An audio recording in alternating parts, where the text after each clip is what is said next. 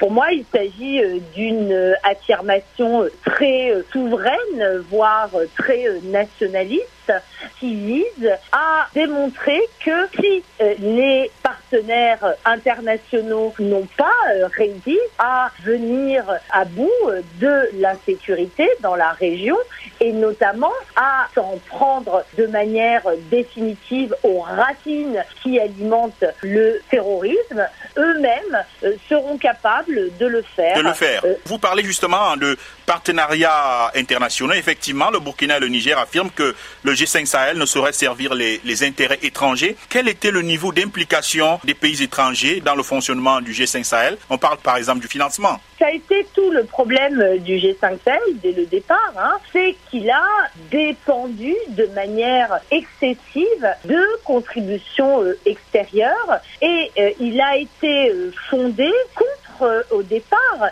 une initiative qui rappelle celle de l'AES aujourd'hui et qu'il convient de rappeler à mon avis.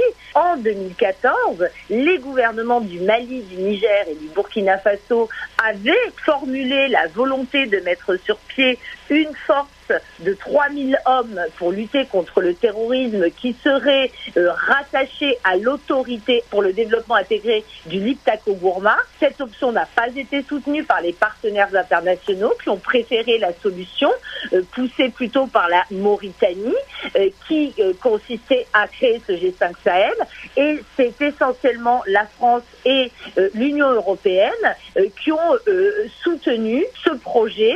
Donc c'est une force conjointe et une organisation très dépendante des procédures budgétaires, logistiques, euh, administratives euh, des partenaires euh, étrangers. Quel bilan en faites-vous des activités du G5 Malheureusement, il est très difficile de tirer un bilan positif et extrêmement visible de ce qui a pu être accompli.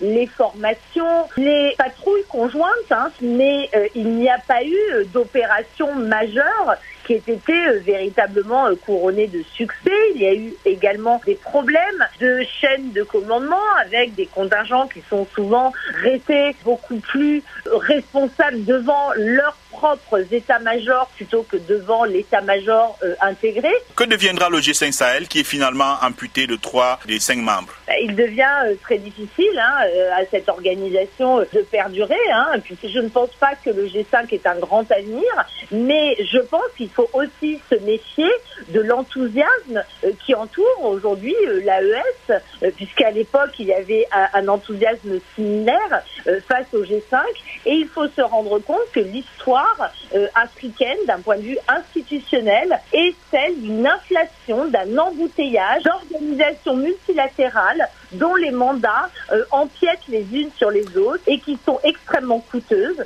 Donc, à mon avis, il faudrait avant tout rationaliser ce dispositif